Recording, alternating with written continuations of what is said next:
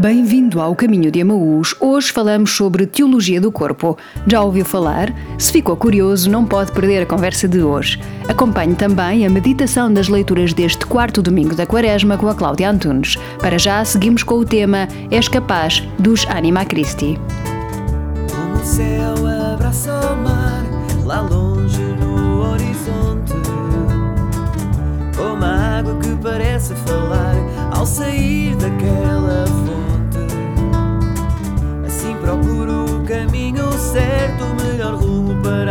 aventura. Sempre com o coração aberto, não desisto, continuo à procura.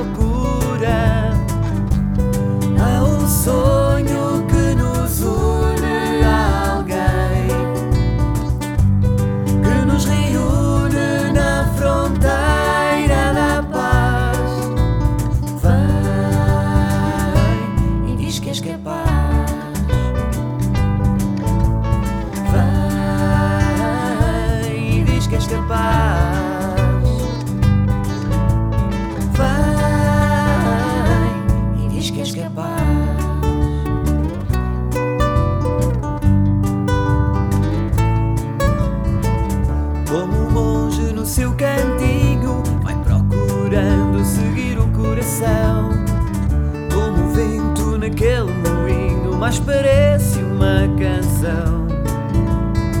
Assim preparo a minha vela e passo horas à noite ao luar. Olho para a vida, vejo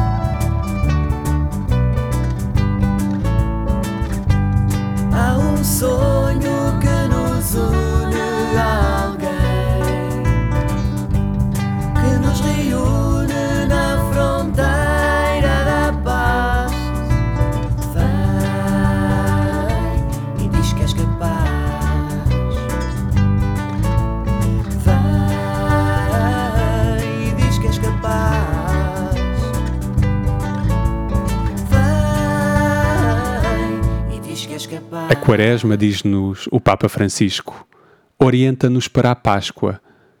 O retiro não é um fim em si mesmo, mas prepara-nos para viver com fé, com esperança e com amor a paixão e a cruz, a fim de chegarmos à ressurreição.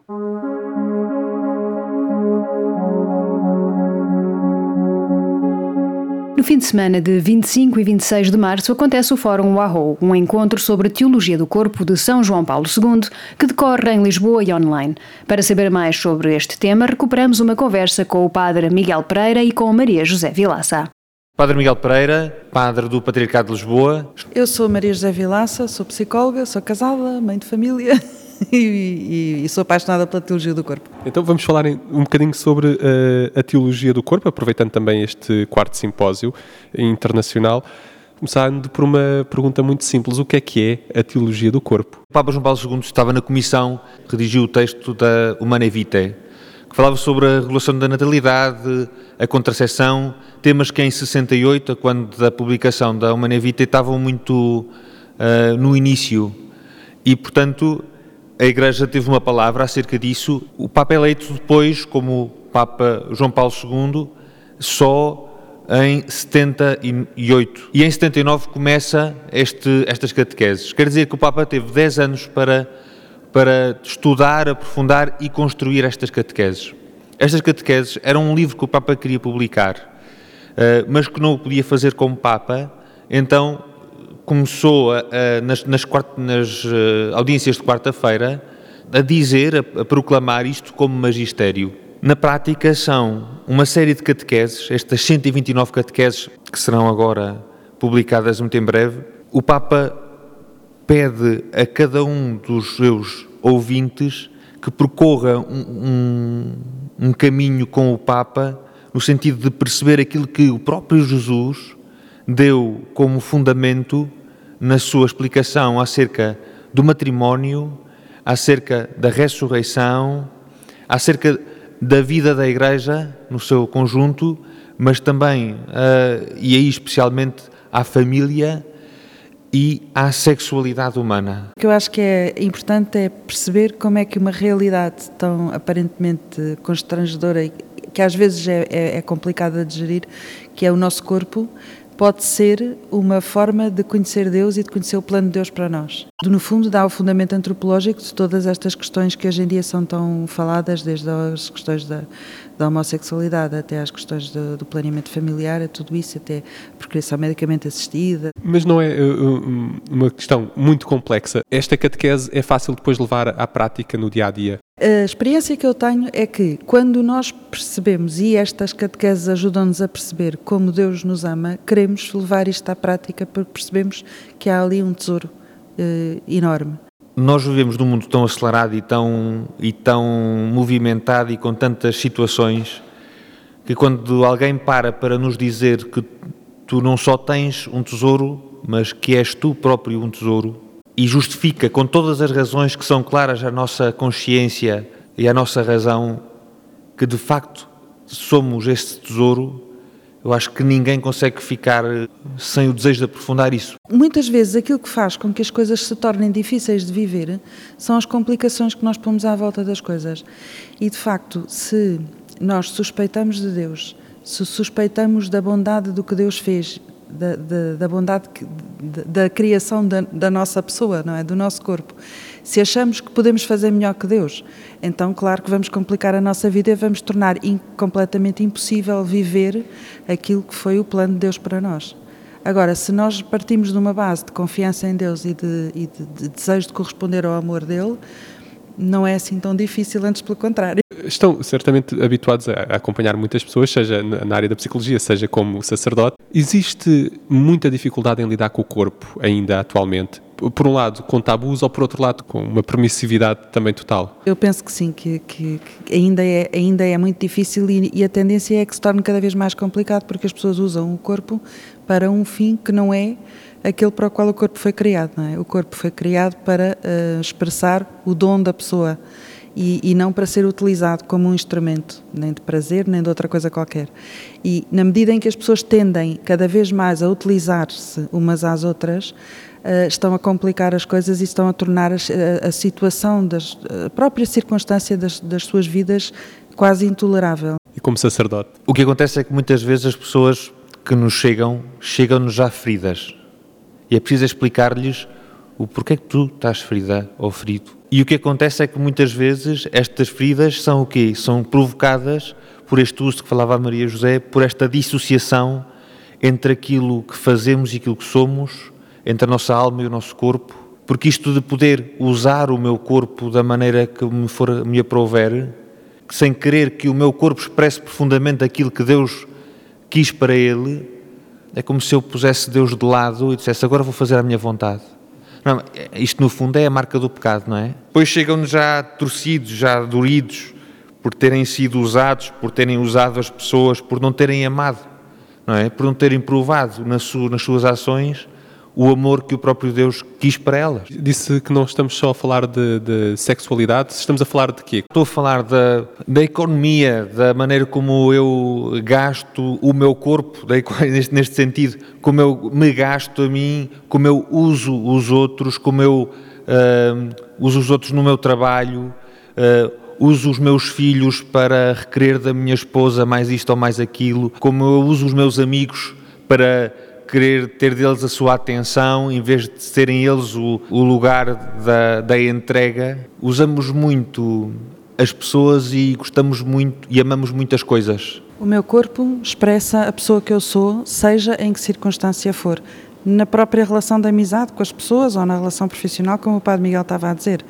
É? E, e, nós, de certa maneira, habituámos-nos a ver isto completamente separado, como se houvesse uma fratura eh, interior e que o meu corpo o que faz não tem nada a ver com a pessoa que eu sou. Voltando então a, a, às catequeses, eh, na altura em que, foram feitas, como é que foram recebidas? Eh não sei se, se, se percebeu ou se foi percebendo ao longo do, do tempo que o Papa João Paulo II estava a, fazer, a, escrever um livro, digamos assim, a, mas como é que foi recebido no mundo católico e também pelo restante? A encíclica Humana Vita tinha sido muito mal recebida, não é? O que o Papa fez foi, foi dizer este, vem comigo, não é? Vem comigo, eu vou-te explicar, vamos devagarinho. E como esse processo é um processo lento e gradual, as pessoas tiveram a oportunidade de ir a pouco e pouco começando a perceber. Quem o entendeu desde cedo, um grupo pequeno, começou a querer explorar aquilo que o Papa tinha dito. Não foi um texto que fosse extremamente bem acolhido e proclamado de seguida. Existe cada vez mais, e o simpósio também é sinal disso, pessoas para quem este tema e as consequências da desordem provocada na nossa vida sexual estão agora a fazer sentido e as pessoas estão cada vez mais preocupadas com a sua intimidade e, e com uma maneira de viver a sua vida de uma forma santa e também esta vida sexual. E por isso eu acho que hoje em dia há mais acolhimento na prática. No dia 13 de maio de 1984, se não me engano, ou dois, já não me lembro, pronto, dois, foi dois, pronto. Ele ia anunciar nessas, numa dessas quartas-feiras a fundação do Instituto João Paulo II para o estudo da, das ciências da família, do matrimónio e isso onde ele, a ideia que ele tinha ali era justamente que este, este tema fosse aprofundado mais academicamente, digamos. E, e, foi nesse dia que foi alvejado. E, portanto, ele foi aí que ele fez a associação entre a, a, a teologia do corpo e, e o, papa, o, pontificado dele e Fátima, não é? Aquilo acabou por ser depois uh, instituído e, e, esse instituto, que hoje tem secções em vários países do mundo, de facto tem dado um contributo muito grande para a divulgação da teologia do corpo. Há estudiosos aqui e ali, em certas escolas de teologia, em universidades, aqui e ali, mas pontualmente que se vão interessando por este tema como resposta um, às dificuldades, até muitas vezes profissionais. E o que é que esperam deste simpósio especi especificamente em Portugal? Um biógrafo do Papa João Paulo II disse que a teologia do corpo era uma bomba, uma bomba relógio que haveria de rebentar a qualquer momento no terceiro milénio. Eu espero que ela rebente em Portugal agora. Quer dizer, isto não tem outro motivo senão provocar nas pessoas o desejo ardente de viver a fé. Eu espero que isso aconteça, que as pessoas queiram viver na família aquilo que Deus quis para elas desde o princípio. O que é que falta para, para, esta, para esta mensagem do Papa João Paulo II chegar às comunidades. Eh, estamos a falar aqui de um grupo de pessoas que discute isto, mais ou menos interessadas, mas para chegar à vida concreta de cada um. Não sei o que é que falta, mas eu diria assim, de repente, que falta o desejo de viver a liberdade. É uma mensagem extremamente positiva. Se nós nos despirmos dos preconceitos que temos em geral quando se fala deste, destes temas na Igreja, percebemos a positividade disto tudo e a beleza disto tudo.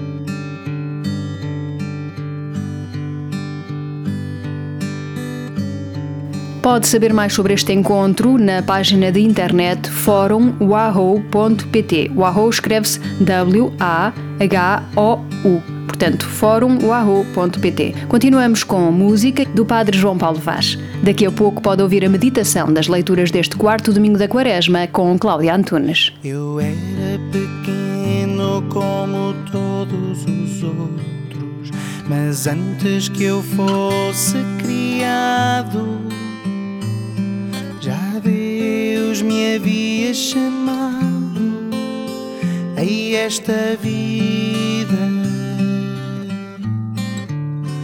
De pequenino foi crescendo como todos os outros, com sonhos que eu tanto desejava, ideais que eu próprio construía para esta vida.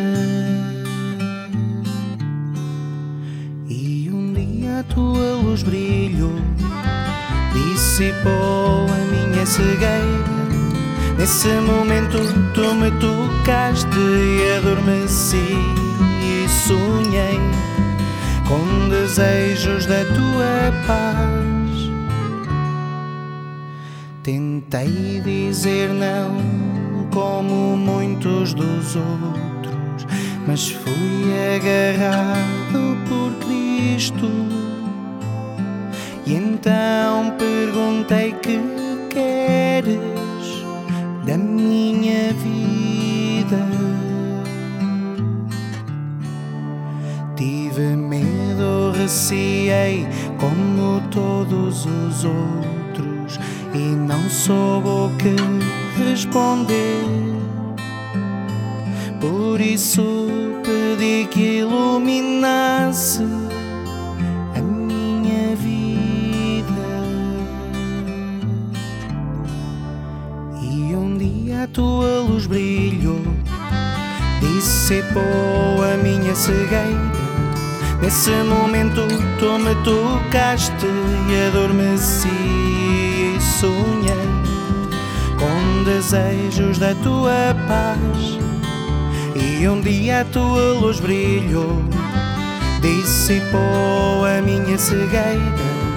Nesse momento tu me tocaste e adormeci sonhei com desejos da tua paz.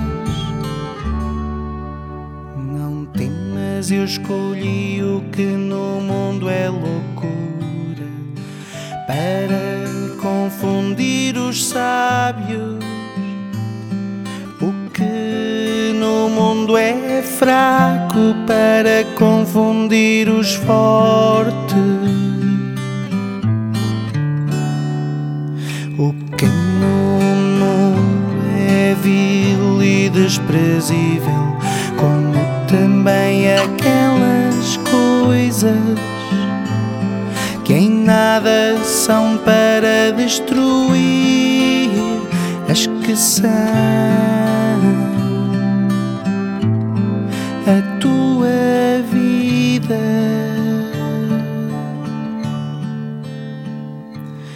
E um dia a tua luz brilhou, dissipou a minha cegueira. Nesse momento tu me tocaste e adormeci e sonhei com desejos da tua paz. E um dia a tua luz brilhou, dissipou a minha cegueira. Nesse momento tu me tocaste e adormeci sonhei com desejos da tua paz.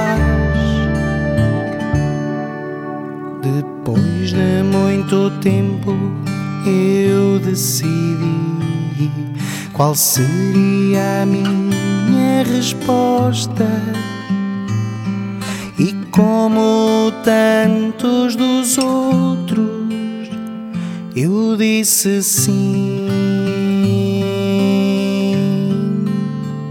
Eu disse sim. Eu disse sim.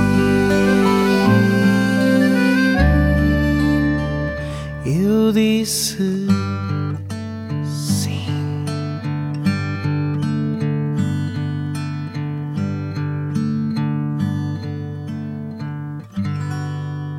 Rezou o Papa Francisco que o Espírito Santo nos anime nesta quaresma na subida com Jesus para fazermos a experiência do seu esplendor divino e assim, fortalecidos na fé, prosseguirmos o caminho com Ele, glória do seu povo e luz das nações.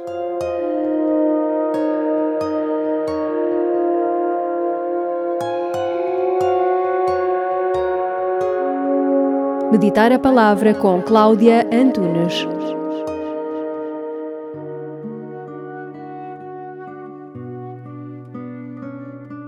Em cada Eucaristia celebramos a Páscoa do Senhor Jesus, fazendo memória da sua paixão, morte e ressurreição, por excelência na Eucaristia Dominical.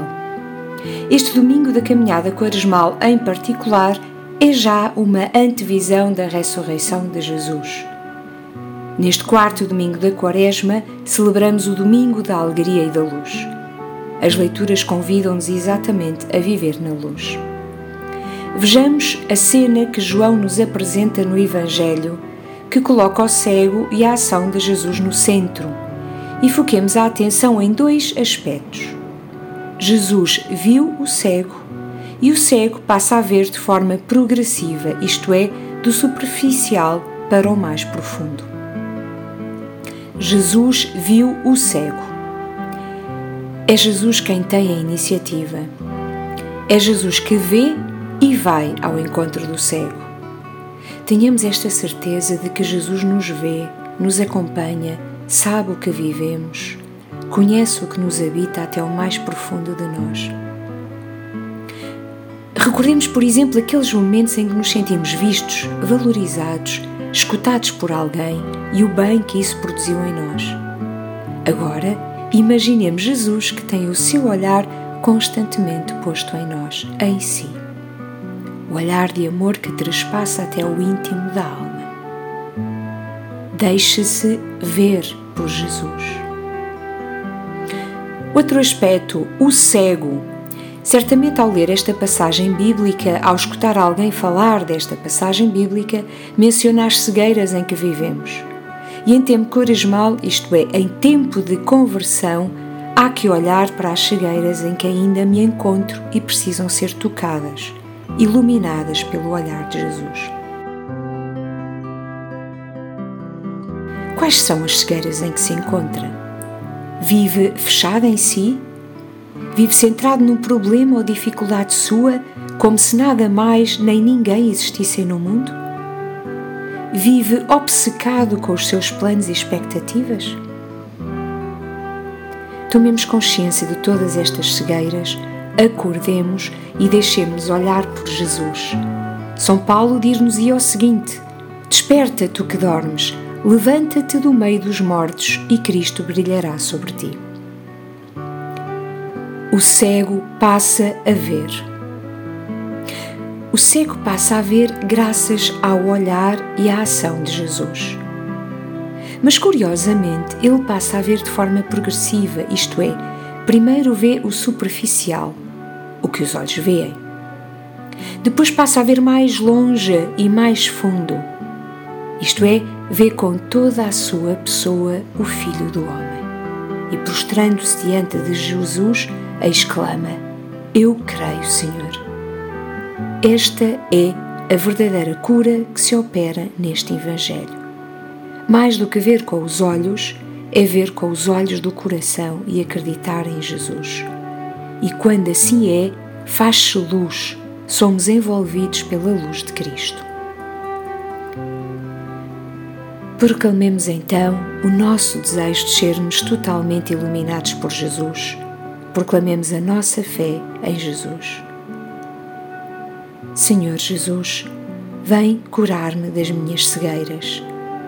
Faz que me deixe olhar e iluminar por ti, tu que és o nosso bom pastor. Continuação de boa caminhada com a irmão.